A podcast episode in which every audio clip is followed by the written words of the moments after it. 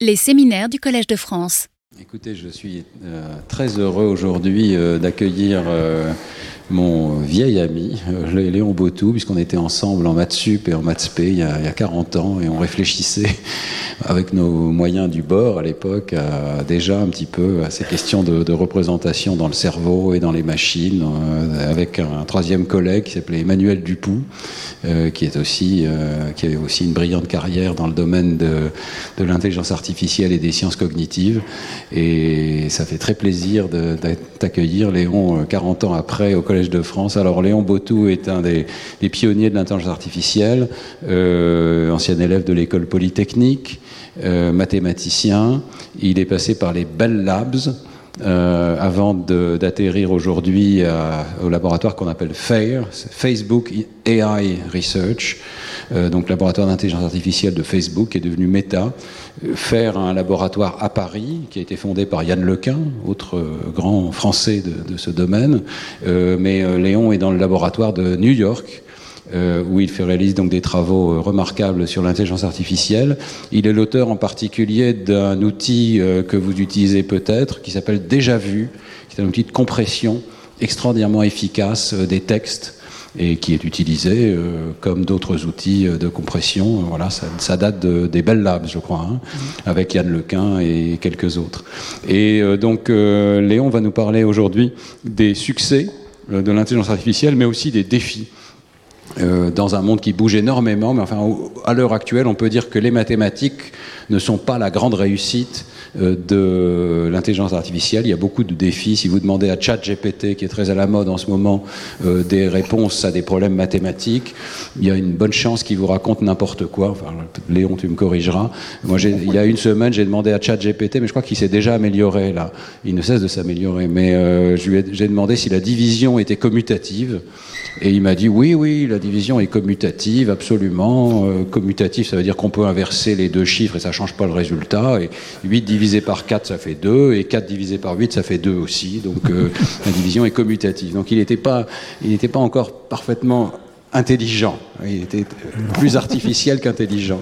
Voilà. Donc on va discuter de tout ça. Merci beaucoup Léon de nous avoir fait l'honneur de traverser l'Atlantique pour euh, cet exposé. Et euh, voilà, je donne la parole. Merci beaucoup de m'avoir invité. Et euh, ce que je voudrais faire, c'est une présentation qui, qui représente une, une, un, un, essai de garder la tête froide. C'est mal parti. Ah, voilà, trois parties. La première sur les perceptrons, mais pas les machines. La deuxième sur le fait qu'on est en train de faire de l'apprentissage qui commence à aller au-delà des statistiques dans un certain sens. Et la troisième, c'est sur ce que j'appelle la bibliothèque infinie, parce qu'il y a des comparaisons intéressantes à faire. Les perceptrons. Comment comprendre une machine qui apprend? Donc, dans les années 60, on pouvait distinguer deux façons de concevoir des machines qui calculaient. Il y avait la façon dominante, c'était la machine de Turing, c'est une machine mathématique, c'est une machine qui se programme. On lui dit quoi faire de façon très précise, elle le fait. Et il y avait des gens comme Rosenblatt qui fabriquaient des perceptrons. Vous voyez Rosenblatt ici qui est en train de tenir un ensemble de huit poids pour son système linéaire. Chaque poids c'était un potentiomètre, un petit moteur électrique. Donc c'était quand même des grosses machines. Et il n'y a aucun doute que les machines traditionnelles ont gagné. Elles ont gagné parce que, euh, pour des raisons complètement pragmatiques, à cette époque, euh, les ordinateurs digitaux, les ordinateurs qu'on programme, pouvaient faire plein de choses utiles, du calcul scientifique, de la comptabilité, de la gestion de stock, alors que les perceptrons, ben, pas grand-chose à cette époque, vraiment pas. Il y avait aussi des raisons intellectuelles. C'est pour ça que cette section s'appelle Perceptron, c'est le livre de Minsky et Paper, Perceptron de 69 et qui est beaucoup au sujet de, discuter comment on décide que quelque chose marche. Et regardons leur position. Premièrement, ils définissent un objet, euh, le perceptron d'ordre K. Un perceptron d'ordre K, c'est une machine qui a un certain nombre de fonctions de représentation et puis un séparateur linéaire simple. Les fonctions de représentation peuvent être en nombre infini. Leur contrainte, c'est qu'elles ne voient que K entrée, K, pixels dans ce cas. Et ça ressemble un petit peu au perceptron de Rosenblatt, mais c'est beaucoup plus général. En fait, la plupart des réseaux de neurones qu'on utilise aujourd'hui rentrent encore dans ce formalisme, mais il y a d'autres choses qui rentrent dedans, par exemple. Euh, ce qu'on fait avec MapReduce dans les machines parallèles rentre assez bien dans ce formalisme aussi. Et ils ont une méthode. La méthode, c'est de prendre une tâche précise, comme des prédicats booléens. Ils s'intéressent à des prédicats qui sont invariants par des groupes parce que ça permet de faire des preuves intéressantes. Et cette partie est absolument brillante. Et euh, ils s'intéressent en particulier aux prédicats de connectivité. Donc, ils commencent par un théorème d'impossibilité. Ils veulent savoir si un motif géométrique est connecté ou pas. C'est-à-dire si on peut partir d'un point et rejoindre n'importe quel autre point en traçant une ligne en restant à l'intérieur du motif. Et ils montrent que aucun perceptron d'ordre K petit ne peut le faire. Deuxième partie, un théorème de possibilité. Il montre qu'une machine de Turing n'a aucun problème à faire ça. Théorème 9.2, pour tout epsilon, il y a une machine de Turing à deux symboles qui peut vérifier la connectivité d'une figure X sur step. Bon, pas de problème. Et voilà, c'est fini. Ils ont une petite question et réponse. Euh, pourquoi avez-vous prouvé tous ces théorèmes compliqués? Est-ce que vous ne pouviez pas juste prendre un perceptron et regarder si ça marchait? Et Leur réponse est non. De leur point de vue, et c'est très clair, enfin, ils sont plus nuancés que ça en fait, ils savent plus de choses que ça, mais dans le livre, leur point de vue, c'est pour dire qu'une machine marche, il faut construire un modèle mathématique de la machine, un modèle mathématique de la fonction, prouver la connectivité, et montrer que ça marche en faisant une preuve. Alors on peut se poser des questions, est-ce que c'est toujours vrai? Et c'est peut-être un peu plus compliqué. La connectivité, est-ce que c'est important pour nous? Est-ce que c'est facile pour nous? Ça, c'est un problème de connectivité. Est-ce que la souris peut retrouver le bout de fromage, un labyrinthe? Est-ce que je peux tracer un trait? Quand j'étais jeune, je faisais ça avec un crayon. Je prenais mon crayon et je traçais un trait. En gros, je faisais une machine de Turing à la main. Donc pour résoudre des problèmes de connectivité, nous-mêmes, nous utilisons une machine de Turing à la main, nous suivons avec le doigt. Ce qui est facile pour nous, c'est dire que ça c'est une souris ou ça c'est un bout de fromage. Ça ne ressemble pas à une souris ou à un bout de fromage. Ce ne sont pas des images réalistes, ce sont des images qui sont déjà extrêmement symboliques. Mais c'est quand même très facile pour nous. Et est-ce qu'il peut y avoir un algorithme prouvable pour dire que c'est une souris ou un bout de fromage? Bah, La connectivité, ça a une définition mathématique claire. Pas longue, ça prend juste quelques lignes. Et la, ressembler à une souris, ressembler à un bout de fromage, pas vraiment. Et même si on comprend mathématiquement la méthode, on ne peut pas vraiment prouver qu'elle va reconnaître une souris parce qu'on ne sait pas ce que c'est que reconnaître une souris en termes mathématiques. Et c'est là où le livre de Minsky et Paper a un point un peu faible, par exemple, dans leur, question-réponse, la section de questions-réponses. Ils demandent est-ce qu'on peut analyser des scènes du monde réel? Est-ce qu'on peut reconnaître des tables? Ils répondent oui, bien sûr, parce que parce que le, tout est juste la somme de ses parties, etc. Et il montre une, approche euh, très euh, symbolique, où on essaie de détecter des coins, et on fait des graphes de coins, et on essaie de faire des choses comme ça. Ce qui ne marche pas en pratique. En fait, euh, cette image sur la gauche, là, que vous voyez, c'est une image qui est déjà très imaginée, ce n'est pas ce que nous voyons. Alors on peut prendre l'analogie du chauffeur de taxi. Comment faisons-nous confiance au chauffeur de taxi, l'humain? On n'ouvre pas son cerveau. Pour ouvrir son cerveau, regarder le câblage et voir si ça marche. Non, ça ne marche pas, c'est pas comme ça qu'on fait. On regarde sa performance passée. Il a un permis de conduire, il a une licence de taxi, un permis de taxi, il peut avoir une liste de PV ou de contraventions. Et euh, en fait, on fait confiance à quelqu'un d'autre pour regarder cela. Mais on se fonde sur sa performance passée. Et en fait, euh, comment on peut faire confiance à un système? Il y a vraiment deux approches qui sont contrastées, mais peut-être pas tant que ça. La première, c'est l'approche positive. On fait un modèle mathématique de ce qu'il y a dedans, et on se sert de cette connaissance pour prouver la fonction contre sa spécification. C'est la voiture, on fait un éclaté, on regarde tout. Beaucoup de, des objets techniques qui nous entourent sont construits et conçus de cette façon-là. C'est très important. Il y a une approche plus je dis, je behavioriste, comportemental, mais c'est euh, sur la performance, sur, ce que ça fait. Par exemple, la plupart des médicaments, soit on ne comprend pas le mécanisme, ou si on comprend le mécanisme, ce qui est rare, on ne comprend pas pourquoi il ne nous tue pas. Parce qu'il y a tellement de façons de nous tuer, de toute façon, qu'on ne peut pas avoir une vue exhaustive de cela. Donc on s'appuie sur des statistiques. Retournons au chauffeur de taxi. Imaginez maintenant que ce soit un robot qui construit le taxi. Est-ce que je peux faire confiance de la même façon? Euh, Pour un humain, je peux interpréter ce que je sais en fonction d'une grande connaissance. Par exemple, si je sais que mon humain euh, a une tendance à boire un peu trop de bière et qu'il a des PV de ce genre-là, je sais ce que ça veut dire et je peux conclure. Je ne sais pas ce qu'est l'équivalent de la bière pour un robot. Donc en fait, euh, savoir des choses, formelles ou pas formelles, mais savoir des choses sur le système, est quelque chose qui nous permet d'interpréter la performance passée de façon beaucoup, beaucoup plus riche, et qu'il ne faut pas oublier. En fait, euh, c'est Vapnik, un de mes collègues à Bell Labs, qui disait que rien n'est plus pratique qu'une bonne théorie. Une mauvaise théorie, c'est pas ça, mais une bonne théorie, oui. Donc en fait, ce qu'il faut voir, c'est que là où Minsky et Paper ont un peu tort, c'est de dire que seule l'approche positive peut nous informer. Là où ils n'ont pas tort du tout, c'est qu'une bonne théorie ou une bonne compréhension formelle de ce qui se passe dans ces systèmes est quelque chose qui va nous aider énormément. Et je reviendrai sur cela à la fin, sur des choses, bon, Stan parlait de ChatGPT et de ces systèmes-là, euh, et vous allez voir que si on ne comprend pas ce qui se passe à l'intérieur, on a beaucoup de mal à analyser ce que ces systèmes font, et en fait, euh, ils nous font dire des bêtises. Quelques années plus tard, dans les années 80, c'est quand j'ai commencé, euh, il y a eu un renouveau des réseaux de neurones avec la rétropropagation et une nouvelle édition de livre Perceptron dans lequel il y a un objet rajouté. Et euh, Minsky et Paper sont toujours euh, de leur opinion qu'il faut un modèle mathématique clair et ils identifient deux problèmes importants. Le premier, c'est qu'il faudrait avoir deux branches de la théorie, une qui pourrait être la théorie de l'apprentissage, l'autre la théorie de la représentation.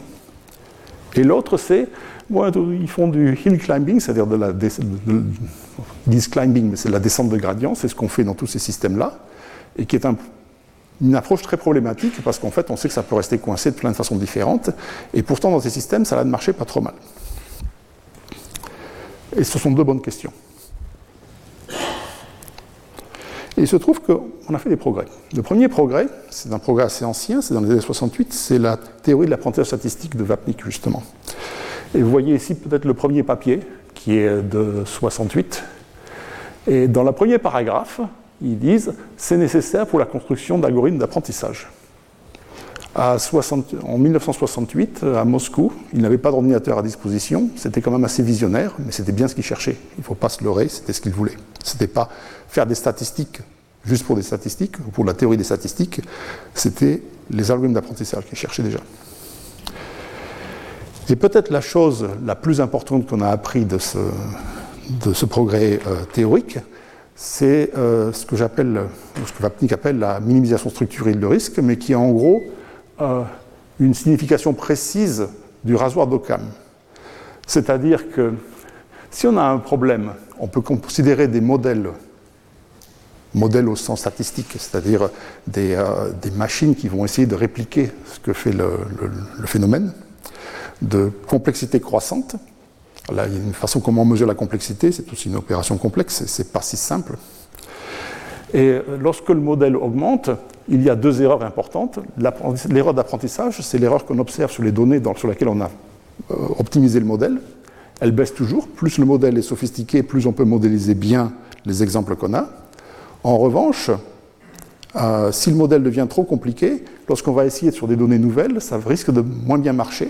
Et il y a une position optimale pour chaque problème et chaque quantité d'exemples.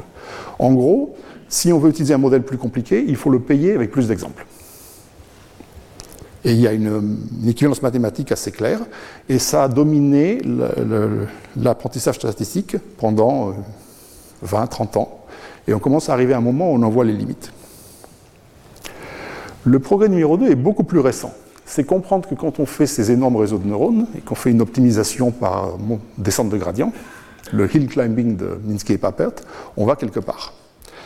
Et autour de 2018, il y a eu deux progrès qui au départ étaient presque des régressions. C'était montrer qu'il y a des limites dans lesquelles on comprend ces systèmes de façon convexe. Par exemple, si j'ai un réseau de neurones et que j'augmente le nombre de, de neurones dans ces couches cachées, je le rends plus large, et en même temps, je, vais euh, changer des choses. Je vais changer l'initialisation des poids pour être inverse à la racine carrée du nombre de neurones cachés.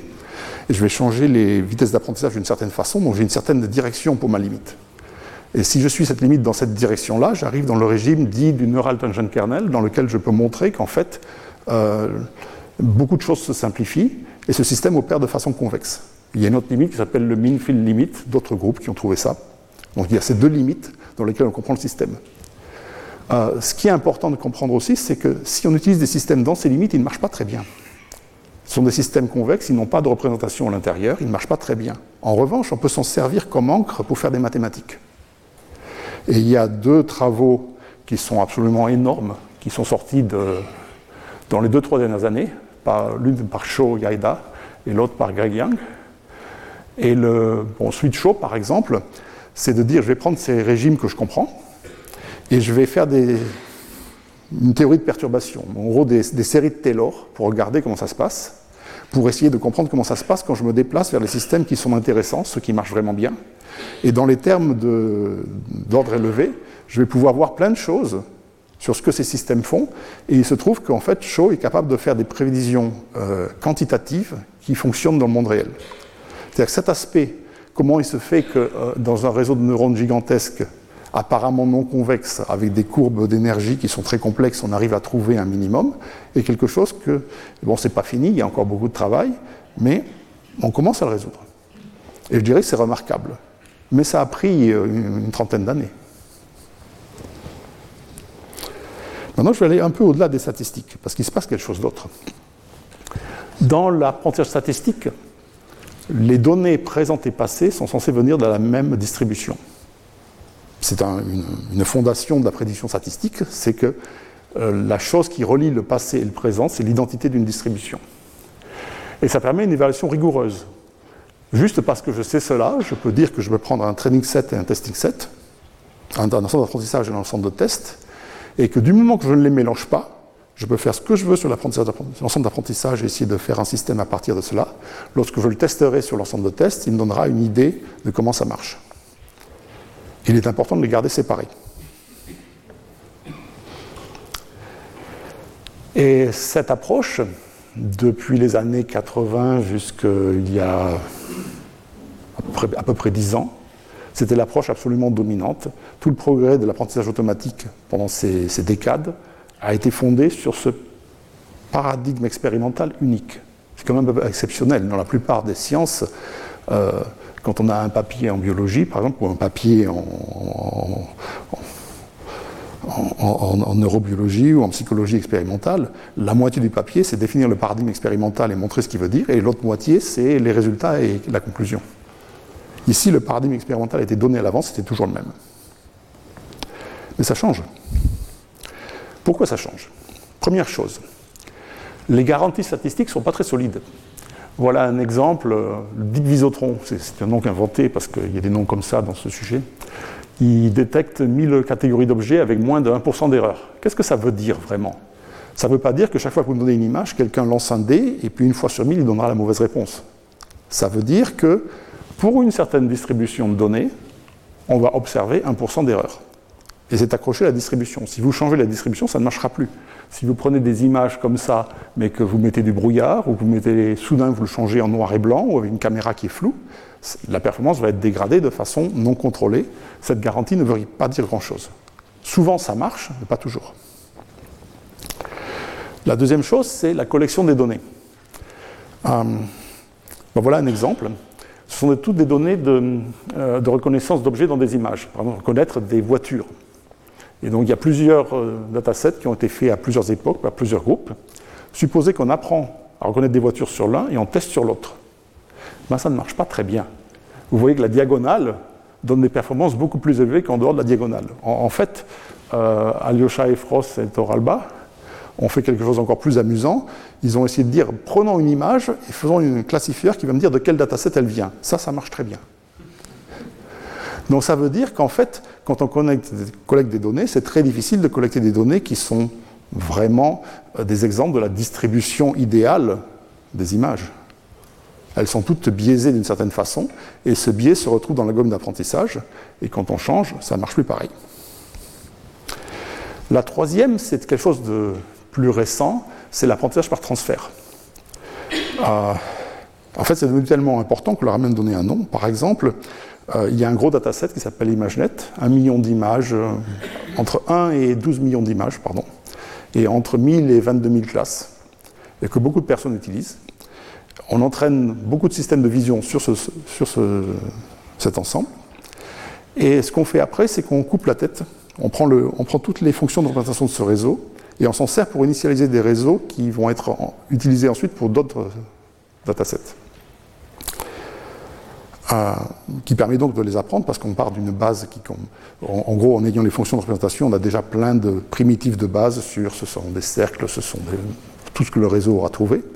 Et ça sert beaucoup à euh, permettre d'apprendre des, euh, des problèmes différents qui partagent quelque chose en commun avec cette ImageNet.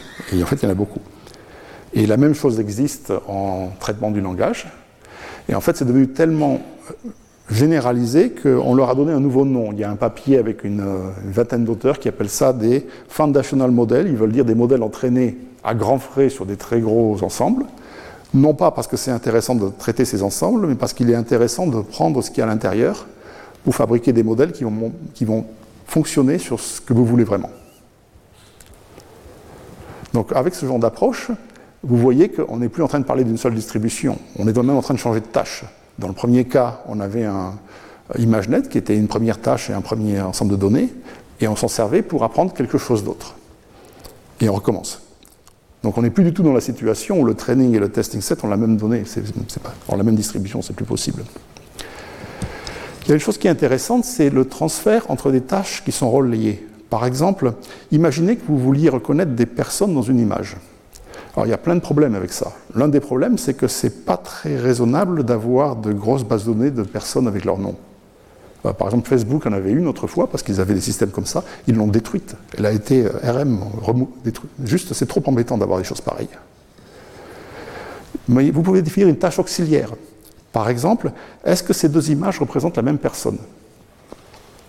Et vous pouvez construire un système comme ça. Si vous entraînez le premier, et vous avez un système qui est fait d'un, euh, je vais prendre avec la, la souris ici, un, extracteur de, de, représentation qui prend une image, calcule une représentation dans un espace particulier, et vous prenez le même extracteur sur les deux images suivi d'un discriminateur, vous pouvez reprendre cet extracteur de représentation et mettre un classifieur après, ça marchera beaucoup plus facilement. Donc ça vous explique pourquoi on peut faire du transfert. Une chose qui est importante ici, c'est que je n'ai pas de définition de mes tâches, je n'ai pas de définition formelle de qu'est-ce que c'est que reconnaître une personne dans une image, mais j'ai une relation formelle entre ces deux tâches. Elles ont une structure. La première tâche qui était de dire, la tâche, de, la tâche initiale, la tâche de transfert, qui était de dire est-ce que ce sont les mêmes personnes, en fait c'est une tâche qui consiste à reconnaître les quotients de la relation d'équivalence. Et la chose qui est très amusante, c'est que les modèles qu'on construit ont une structure algébrique qui correspond. C'est-à-dire que, par exemple, la représentation d'un set des images des représentations qui peut être utilisée de deux façons différentes et qui sont connectées au set des identités. Et ce modèle a la propriété qu'il satisfie la même équation algébrique, c'est-à-dire que si deux images sont classifiées comme étant représentant la même personne, alors elles seront aussi associées à la même personne dans le système euh, final. Donc ce que vous voyez ici, c'est quelque chose qui est en train de se passer, c'est que même si on ne connaît pas une spécification formelle des tâches, on a parfois, même souvent, des relations algébriques relativement claires entre les tâches qui se retrouvent dans les systèmes et qui permettent de faire des analyses.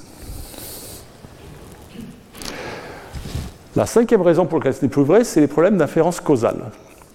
Alors, les problèmes d'inférence causale, c'est lié au problème dans lequel les distributions changent parce que le système causal qui génère les données a changé pour une raison ou pour une autre. Par exemple, à gauche, vous avez, sous la forme d'un graphe comme Perl, un mécanisme qui donne une certaine distribution. C'est-à-dire que lorsqu'on a des, par des user intention et des add inventory, c'est un problème de. Euh, toutes ces variables prennent certaines valeurs et on observe une première distribution. Maintenant, on change quelque chose dans le système. On change euh, une partie de la partie du système qu'on contrôle, qui calcule des scores et qui va changer tout ce que fait notre machine, tout ce que fait notre search engine. Et ça va changer ce que les utilisateurs vont faire.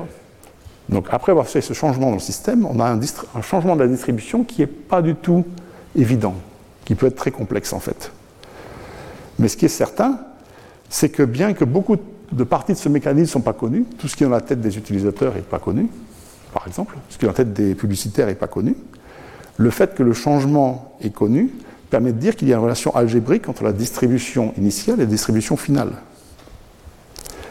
Et en fait, quand on intervient sur un graphe comme ça, on peut montrer que les interventions forment un groupoïde, elles ont une structure algébrique claire, et parce qu'elles ont une structure algébrique, on va pouvoir dire des choses. Euh, le problème de causalité, c'est quelque chose de riche. Il y a 2000 ans de littérature sur la causalité et il y a plein de perspectives sur la causalité. Je vais juste en parler de deux, qui sont la, causalité manipulative, c'est-à-dire on intervient sur un système, ça change tout et qu'est-ce qui va se passer. Et l'autre, c'est les problèmes d'invariance causale. Quelles propriétés sont conservées quand le système change? Il y a d'autres aspects. Il y a le raisonnement causal, il y a les, problèmes des, affordances en anglais, ou de la causation dispositionnelle, l'analyse des dispositions, les problèmes de l'intuition causale, dont j'aurais peut-être dû parler ici, ça aurait été bien, mais je n'ai pas le temps. Et, le problème d'inférence causale selon Perl, c'est je prends un premier graphe, je change quelque chose, et si j'observe des distributions conditionnelles, des probabilités conditionnelles dans le premier graphe, est-ce que je peux prédire des probabilités conditionnelles intéressantes dans le deuxième? Et la façon de le faire, il y a un livre qui décrit ça, mais on peut le mettre en, transparent. Si j'observe des distributions conditionnelles sur mon premier modèle, je peux appliquer la règle de Bayes pour essayer de déduire des distributions euh, conditionnelles sur les variables qui ne sont pas changées, qui ne sont pas changées par l'intervention, parce qu'une grande partie de mon graphe reste la même. Comme elles ne sont pas changées par l'intervention, je sais que ces distributions conditionnelles seront les mêmes dans le nouveau graphe. Et je peux à nouveau appliquer la règle de Bayes pour essayer de prédire ce qui va m'intéresser. Relativement simple. Ce qui est important, c'est de voir que l'invariance, les parties la distribution, ou les, euh, les, distributions conditionnelles que je peux définir qui ne changent pas dans l'intervention, l'invariance est le, point clé de ce processus. Et en fait, dans ce que Perl appelle le doux calculus, la structure en graphe est quelque chose qui permet de déduire quelle est l'invariance. Dans les méthodes de Rubin, qui sont peut-être plus utilisées en sens social, par exemple, les, ce qu'ils appellent ça les potential outcomes en anglais, euh, il y a des assumptions qui s'appellent ignorabilité, qui sont un peu complexes, mais qui jouent le même rôle. Elles nous disent ce qui est invariant. Comment résolvons-nous des problèmes d'inférence causale en physique? C'est-à-dire qu'en physique, a des problèmes tout le temps. Vous avez un système, vous changez le système, il va se passer des choses, vous voulez savoir ce qui va se passer. La première solution, c'est d'écrire une équation différentielle du problème simple. Par exemple, euh, si vous utilisez la, loi d'action, euh, euh, la somme des forces et la masse fois l'accélération, vous obtenez une équation différentielle simple. si vous la discrétisez, vous avez un graphe dirigé, et vous pouvez appliquer ce genre de technique, ou juste résoudre. La deuxième méthode, c'est d'utiliser l'invariant directement. On sait des choses sur le système. On sait par exemple, quelles sont la masse des objets qui ne sont pas changés, les, où sont placées les poulies, quelle est la longueur des câbles dans ce système-là, par exemple. Et il y a aussi des invariants qui sont universaux, comme la conservation de l'énergie. On écrit toutes les équations, les équations qui décrivent des invariants, les équations qui décrivent l'intervention, on résout, on a la solution. Ce sont deux approches qui sont un petit peu différentes. La première demande de trouver tout le transitoire, c'est parfois compliqué. La deuxième donne assez directement une solution, mais elle est plus statique. C'est plus des, problèmes d'équilibre, mais bon. Et en fait, il y a une équivalence formelle entre invariance et causation qui n'a pas été trouvée par des mathématiciens, mais par des épistémologistes, Nancy Cartwright et James Woodward. Ils l'ont formalisé assez bien d'ailleurs. Et euh, c'est une chose qui est importante. Donc une question que nous nous sommes posées, c'était est-ce que nous pouvons découvrir des invariances dans les phénomènes que nous observons? Et c'est une question que nous pensons importante parce que, euh, en fin de compte, nous voulons des machines qui apprennent comment le monde fonctionne. C'est ce qui manque, c'est ce qui manque à ChatGPT à propos de la commutativité de la division. Il ne sait pas comment le monde fonctionne. Et euh, euh, on peut considérer, par exemple, suivant les travaux de Jonas Peters, qu'on a plusieurs environnements chacun avec une distribution. Et pour chaque environnement, on a un ensemble d'apprentissage. Et en fait, euh, on a un ensemble d'apprentissage pour un certain nombre d'environnements, et on veut trouver une règle qui marche sur tous. La chose importante, c'est que les environnements ne sont pas donnés au hasard. Et dans le travaux de Jonas Peters, il essayé de trouver un sous-ensemble des variables prédictives qui permet de trouver une distribution qui est stable, c'est-à-dire que c'est la même dans tous les environnements. L'intuition qui est là-dedans est une intuition physique extrêmement simple. Si vous pouvez regarder plusieurs phénomènes et que vous les projetez dans un espace où tout d'un coup ils sont identiques, vous avez appris quelque chose. Si vous regardez une pomme qui tombe d'un arbre, pour prendre un exemple fameux, euh, vous avez la couleur des feuilles de l'arbre, la couleur de la pomme, vous avez beaucoup de choses que vous voyez. Mais en fait, si vous prenez seulement la position de la pomme et sa vitesse, tout d'un coup, ça marche pareil pour les pommes et les poires et les enclumes et les planètes. Et en fait, vous commencez à penser que si vous observez exactement la même règle dans une certaine projection de l'espace, vous avez peut-être compris quelque chose d'important. Ce n'est pas quelque chose qu'on peut prouver. Je dirais que c'est presque un dogme. Mais c'est un indice important et c'est un indice qui a beaucoup marché en science et qui a permis de faire des sciences de façon remarquable pendant des, siècles. Donc pouvons-nous faire cela dans une système d'apprentissage Donc on a essayé de faire ça de façon relativement simple. Euh, trouver une représentation qui est telle que dans cet espace de représentation, tous nos problèmes, ou les problèmes que nous considérons, ont exactement la même solution. Et parce que nous faisions du machine learning, ah oui, il faut aussi que ça marche. Pardon. On l'a exprimé sous la forme classique, qui est de minimiser un coût, qui est formé d'une erreur sur tous les environnements. C'est-à-dire qu'il faut que ça marche, il faut que ça prédise. Et d'un terme qui essaie de dire qu'on veut une solution invariante, c'est-à-dire qu'on veut trouver une solution qui est la même dans tous ces, euh, dans tous ces environnements. Bon, je vais passer sur les détails. Ce qui est intéressant, c'est ce que ça fait et ce que ça ne fait pas. Premièrement, est-ce que ça marche sur un problème simple? Donc on a pris un problème classique, d'IM10, qui est la reconnaissance de caractères, et on a mis des couleurs sur les caractères. Pour apprendre, on a deux environnements dans lesquels on a mis beaucoup de bruit. On a mis 25% de bruit sur les classes. On cherche à reconnaître les digits faibles des digits forts. Et dans les deux environnements, les digits faibles ont tendance à être rouges, les digits forts ont tendance à être verts, mais avec des probabilités différentes.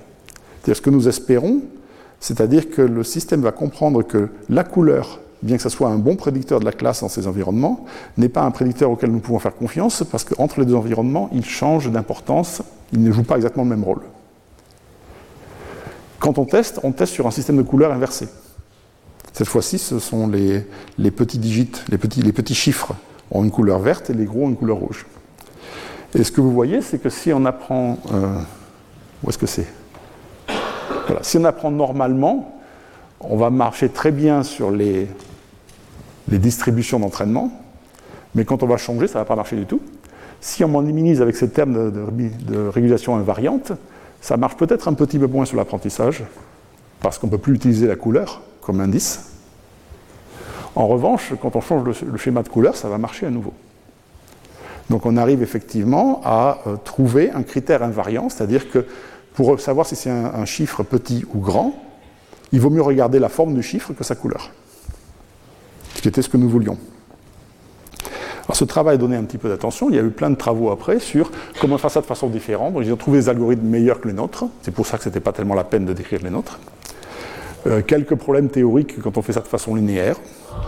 Et plusieurs euh, benchmarks, des applications. Et le résultat est très décevant. C'est-à-dire que quand on essaie ça sur des problèmes réels, quelquefois ça donne des petites améliorations. Euh, mais ce n'est pas du tout ce qu'on espérait. On espérait avoir un système qui comprend mieux comment le monde marche, et on espérait voir des choses beaucoup plus grosses. Et c'est toujours très difficile à optimiser. Et cette partie-là, en fait, euh, il y a beaucoup d'expériences qui ont été faites qui montrent que euh, cette optimisation est devenue tellement difficile qu'on n'arrive plus à la faire. C'est-à-dire qu'on n'est plus dans le schéma habituel des réseaux de neurones dans lequel on arrive à se diriger dans cet espace qui pourrait être très compliqué, mais en fait ne l'est pas, et dans lequel on trouve une solution. Et un de mes étudiants, Jian a une idée euh, qui a totalement changé notre point de vue. Il s'est dit, bon, les problèmes d'optimisation difficiles, parfois, il suffit d'initialiser mieux. Pourquoi est-ce qu'on n'initialiserait pas notre réseau avec des représentations qui sont très riches? On va essayer de prendre tout ce qu'on peut trouver comme représentation intéressante pour ce problème, on va les compresser dans nos représentations, et on va initialiser ça pour voir si ça marche. Donc il a inventé un algorithme qui est très peu pratique. Je l'appelle le bonsaï, parce que c'est exactement comme un bonsaï. Vous savez, dès qu'il pousse, on coupe et on, lui rend la vie difficile. On entraîne un premier réseau, puis après, on, gèle sa représentation et on essaie de trouver une pondération des données qui rend qui fait que le réseau marche aussi mal que possible. Ensuite, on relibère les, représentations, on apprend sur cette nouvelle pondération et le réseau est forcé d'en trouver des nouvelles. Donc maintenant, nous avons deux paquets de représentations, deux ensembles de, fonctions de représentation qui sont différents. La deuxième étape, c'est de les mettre ensemble. Alors au départ concaténés, mais en fait on peut utiliser une méthode dite de distillation pour les mettre ensemble, et on répète.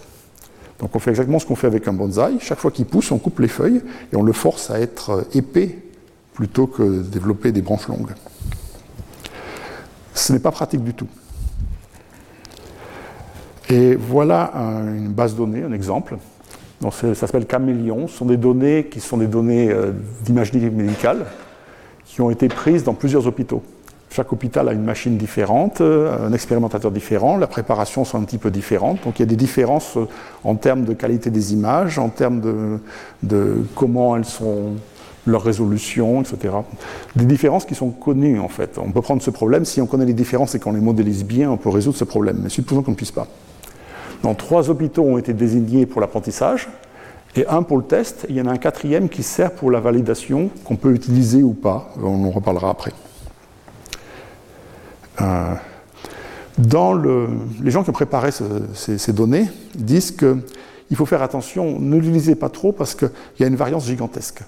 C'est-à-dire que selon les initialisations aléatoires des réseaux de neurones qu'on utilise, la performance varie de façon énorme. La meilleure performance à cette date, c'était 74%, euh, si on n'utilise pas de connaissances supplémentaires, plus ou moins 7%. Ça fait quand même une grosse différence entre quelque chose qui marche et qui est utilisable et quelque chose qui ne l'est pas. Donc, excusez-moi pour donner une table comme ça, mais en gros, voyons. Le premier paquet, c'est les méthodes ordinaires on initialise avec des méthodes de minimisation ordinaires. Et vous observez ces, euh, résultats ici qui marchent modérément bien avec une énorme variance. Le premier algorithme, c'est le réseau de neurones normal, minimisation du coût, et les trois autres sont des algorithmes qui essaient de trouver des invariances. Ça ne marche pas très bien. Maintenant, on initialise avec des données qui ont été calculées avec le bonsaï. On utilise les mêmes algorithmes. Tout marche. Tous ces algorithmes, même ceux qui ne cherchent pas des invariances, commencent à bien marcher la variance a disparu. Pire, imaginons qu'on fait la même chose, mais on va prendre les, représentations du bonsaï et on va les geler. C'est-à-dire qu'on ne va pas permettre au réseau d'apprendre de nouvelles représentations, juste celles qui sortent du bonsaï. Ça marche encore mieux. C'est un peu un problème pour nous, parce que, bon, voilà, c'est une représentation graphique de la même chose.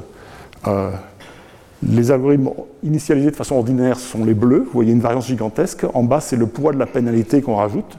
Quand la pénalité est trop forte, c'est-à-dire qu'on essaie vraiment euh, de, rendre les contraintes d'invariantes solides, on n'arrive plus à apprendre du tout. Quand elles sont faibles, il y a une variance gigantesque. En revanche, quand on prend les initialisations riches, euh, on a les, pointillés, et quand on prend les initialisations riches que l'on gèle, qu'on n'essaie plus, même plus d'apprendre, ça marche encore mieux. Et la variance a disparu, tout ça est devenu très raisonnable. D'autres données montrent les mêmes choses. Est-ce que c'est seulement au sujet des représentations? On est arrivé ici parce qu'on voulait faire des algorithmes qui avaient des propriétés d'invariance causale. On a fait des algorithmes compliqués. Et il se pourrait bien que la nature des représentations soit plus importante que ce, fait dans ce que nous faisons dans nos algorithmes compliqués. une remarque qu'on peut faire, c'est que cet algorithme du bonsaï construit des représentations qui sont plus riches que celles qu'on obtient quand on traîne avec de l'optimisation. Plus exactement, si on optimise et qu'on a une représentation, qui est suffisante pour résoudre la tâche l'ensemble d'apprentissage, il n'y a pas vraiment de raison de créer de nouvelles fonctions de représentation, d'en rajouter. Mais si on change de distribution, on change d'hôpital, ces choses que nous n'avons pas rajoutées pourraient avoir été très utiles. Et donc il faut, on peut donner des, on peut écrire des mathématiques qui sont sur ce sujet, mais enfin bon. Euh, donc ça vaut la peine de regarder. Est-ce que ce n'est pas euh, cette chose qu'on fait depuis 30 ans, depuis la backpropagation, qui est de calculer des représentations par optimisation Est-ce que c'est une bonne idée quand les distributions changent? Alors on peut regarder directement. Et une fois de plus, c'est très récent, ça n'a même pas six mois. Donc je, vais montrer des figures après. Euh, là, c'est une tâche où on apprend sur ImageNet, cette base de données gigantesque, euh, des réseaux qui s'appellent des ResNet. ResNet 50, j'en reparlerai plus tard ou vous, entendez parler, vous en entendez parler, peut-être vous en avez déjà entendu parler plus, tôt ou plus tard. Et on en fait trois. Le normal, un qui est deux fois plus large, qui a à peu près quatre fois plus de paramètres, et un qui est quatre fois plus large, qui a à peu près 16 fois plus de paramètres.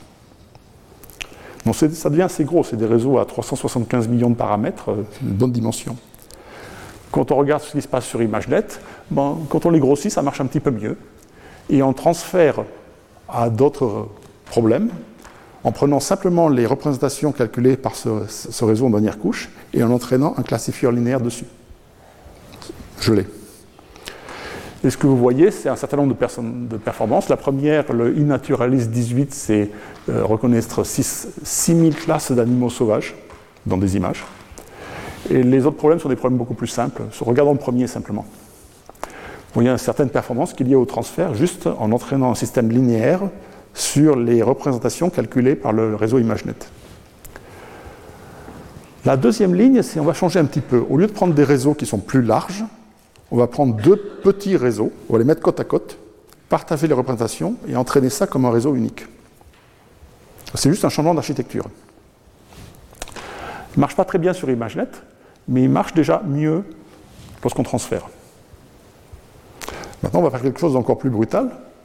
On va prendre nos petits réseaux, mais on ne va pas les entraîner, on va, les geler. C'est-à-dire qu'on va entraîner les petits réseaux séparément sur les mêmes données, avec le même algorithme, avec les mêmes paramètres de l'algorithme. La seule chose qu'on change, c'est la, la, racine du générateur aléatoire qui donne les poids initiaux et qui donne l'ordre des exemples qu'on va utiliser.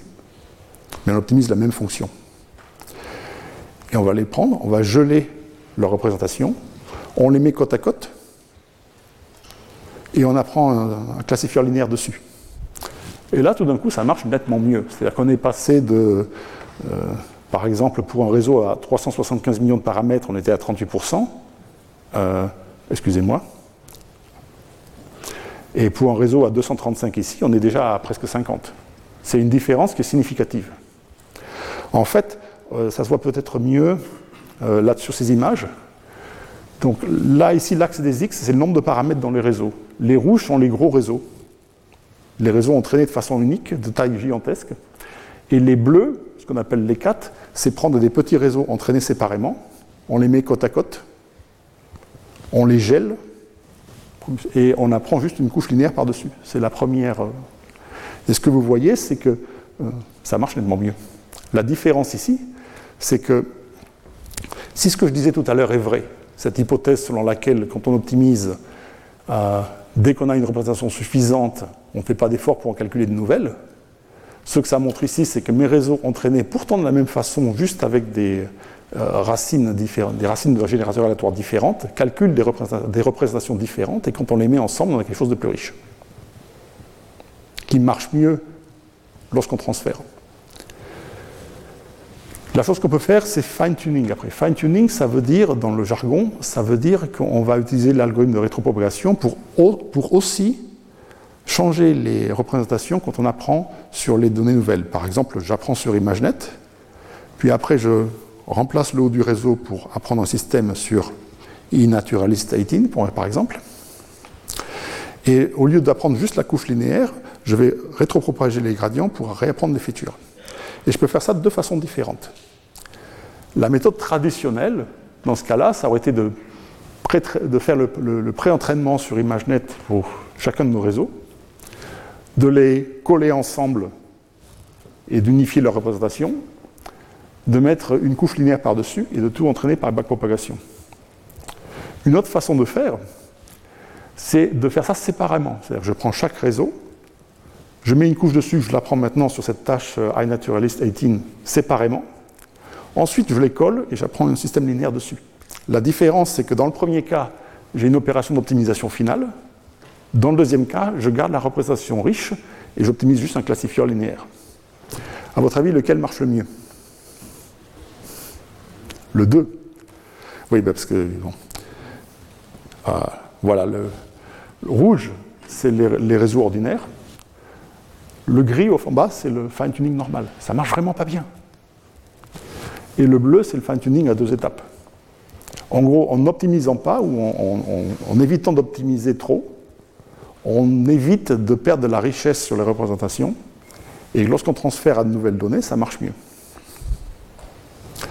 Bon, après, vous pouvez faire ça sur d'autres choses. Des ResNet, des transformers de vision, qui sont des, très très gros modèles. Euh, des transferts par self-supervised, je ne sais pas si vous en avez entendu parler, peut-être Yann en a parlé un jour ici dans ce, cet amphithéâtre. Donc là, ce sont sur des modèles qui ont jusqu'à 2 milliards de paramètres, ça marche pareil.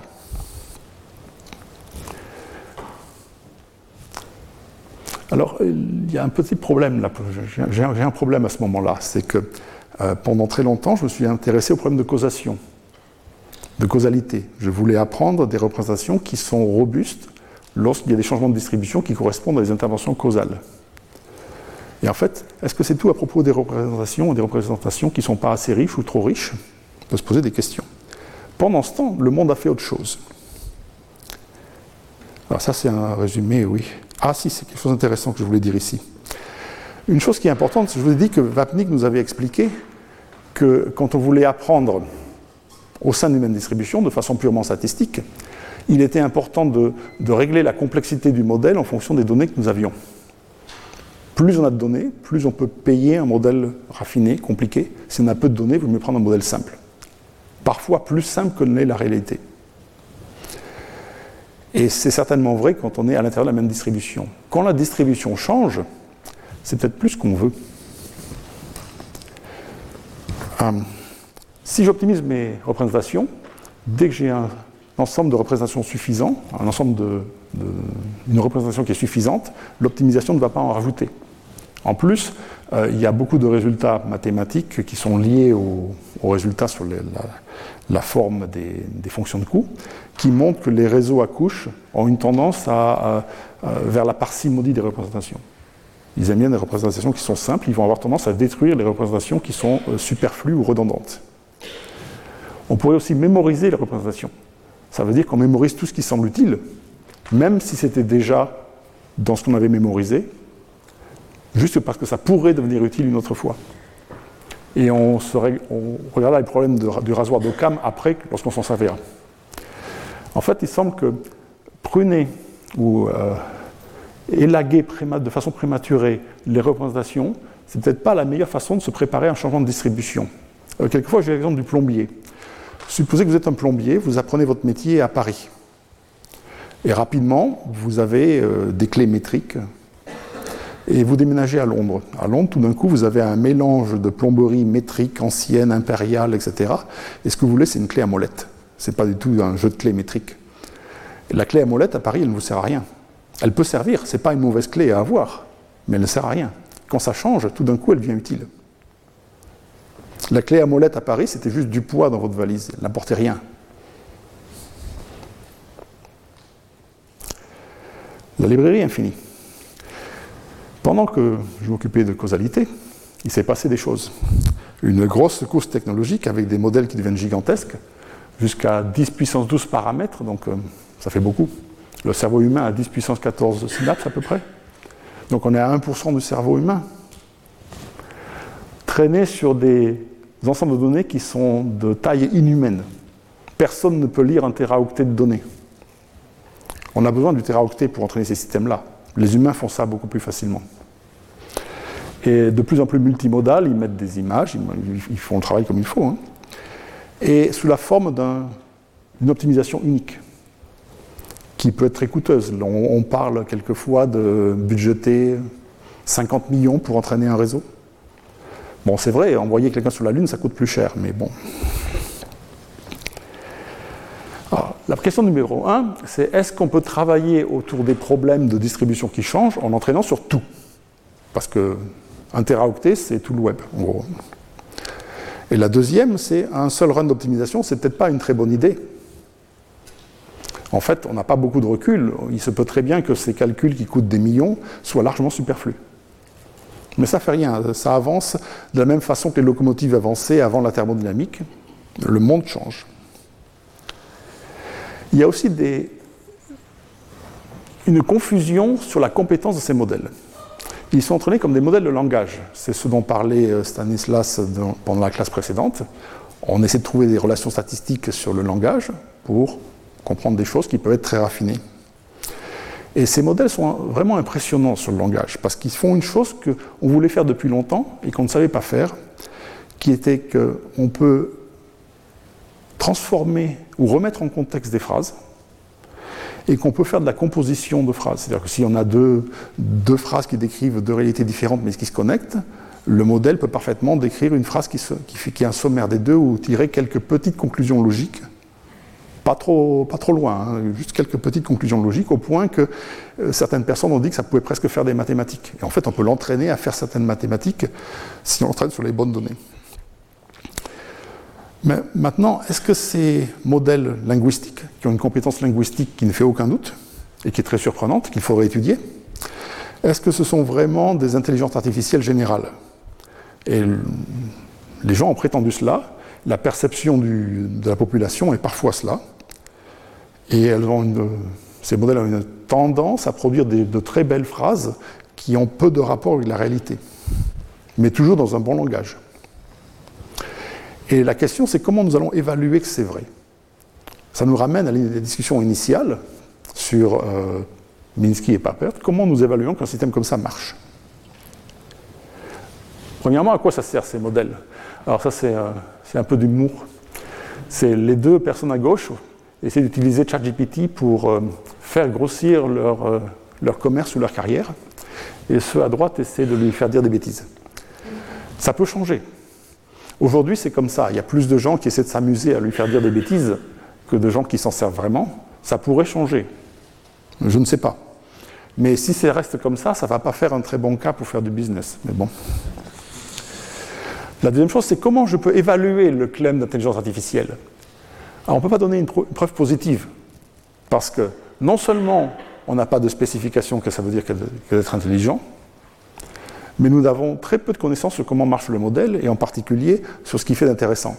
Cet aspect que ces, gros modèles sont capables de remettre des phrases en contexte ou de, faire des de, composer des connaissances euh, beaucoup mieux qu'on ne savait le faire dans le temps, est quelque chose qu'on ne comprend pas.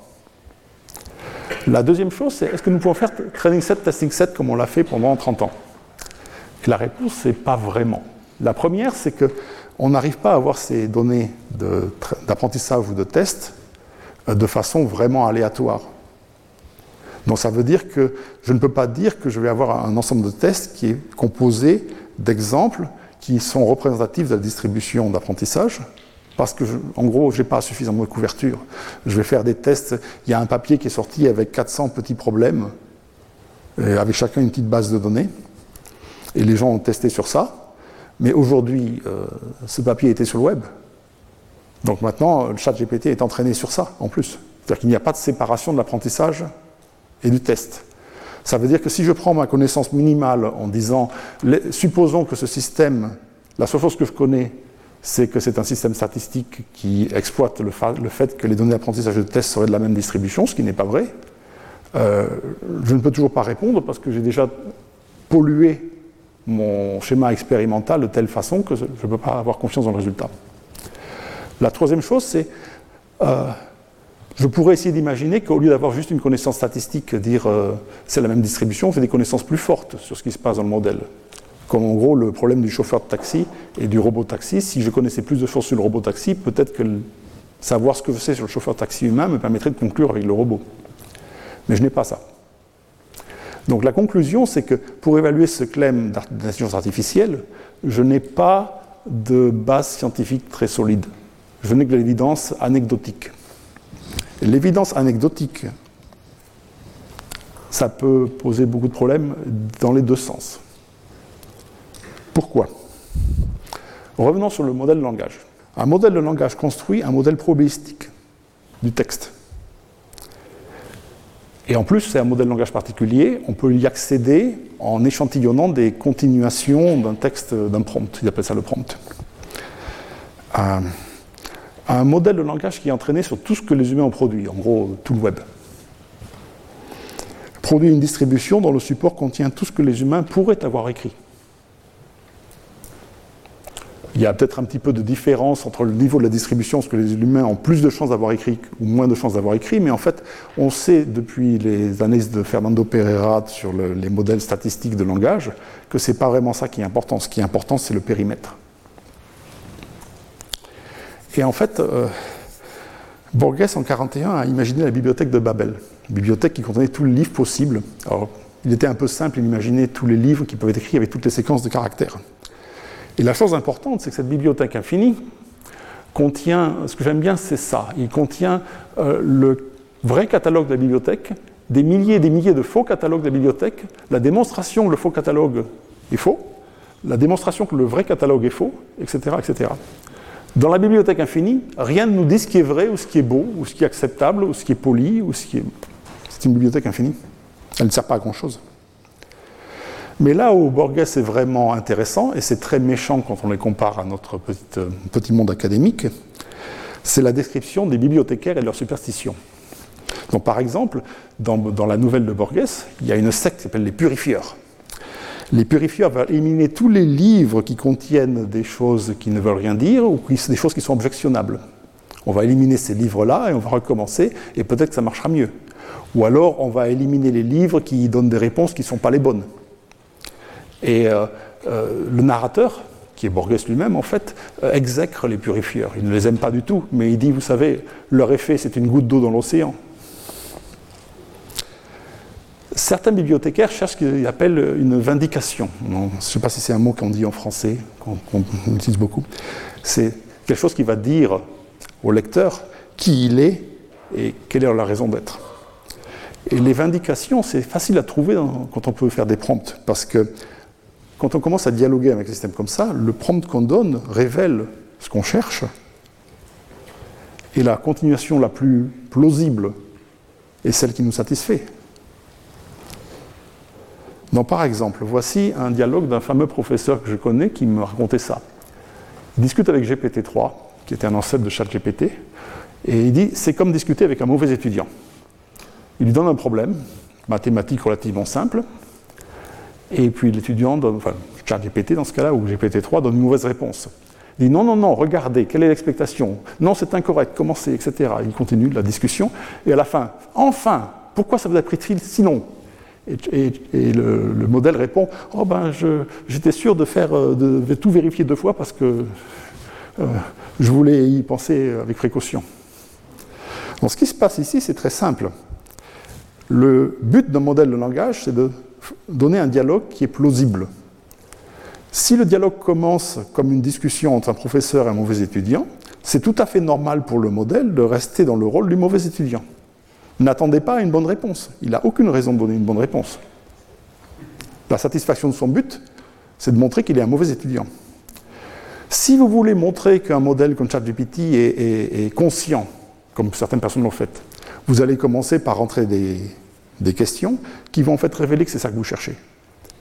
Et le modèle a été entraîné sur tout le web. Il y a plein de livres de science-fiction là-dedans qui vont lui dire exactement ce qu'il faut répondre pour vous persuader qu'il est conscient. Si vous voulez montrer que le modèle ne marche pas, vous allez poser des questions qui vont révéler qu'en fait vous cherchez des, problèmes. Et le modèle sera très content de vous donner des problèmes et de vous prouver qu'il ne marche pas. En gros, ce que nous avons, c'est un miroir magique. Un miroir magique qu'on donne aux hommes primitifs. Vous savez, il nous donne une image de ce que nous voulons et il fausse complètement notre perception. Donc ça veut dire que l'évidence anecdotique pour un modèle de ce type-là est totalement inutilisable. Que faut-il faire?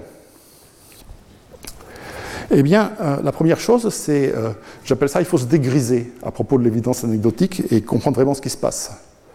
La deuxième chose, c'est que pour s'en sortir, il va falloir comprendre un peu ce qui se passe dedans, parce que c'est ce qui nous permet de mieux comprendre les évidences que nous pouvons récupérer il va nous falloir comprendre de façon mathématique comment se fait-il qu'un modèle de ce type-là peut si remarquablement mettre des phrases en contexte et composer de la connaissance jusqu'à un certain niveau. Et tant que nous n'avons pas cette connaissance, nous sommes euh, coincés. Il y aura certainement des progrès pratiques, mais ça n'ira pas jusqu'au bout. La troisième chose, c'est je crois encore qu'il faut comprendre la causation, parce que la causalité, parce qu'il faut comprendre comment le monde marche et pas juste comprendre comment le texte marche. Et ma remarque finale, c'est que vous me prenez dans un moment d'optimisme. Euh, nous voulons construire de l'intelligence artificielle, ce n'est pas une permission de devenir idiot. Parce que si nous devenons idiots, ça ne marchera pas. En fait, c'est une opportunité de devenir plus intelligent. Voilà, c'est ma conclusion. Retrouvez tous les contenus du Collège de France sur www.colège-2-france.fr.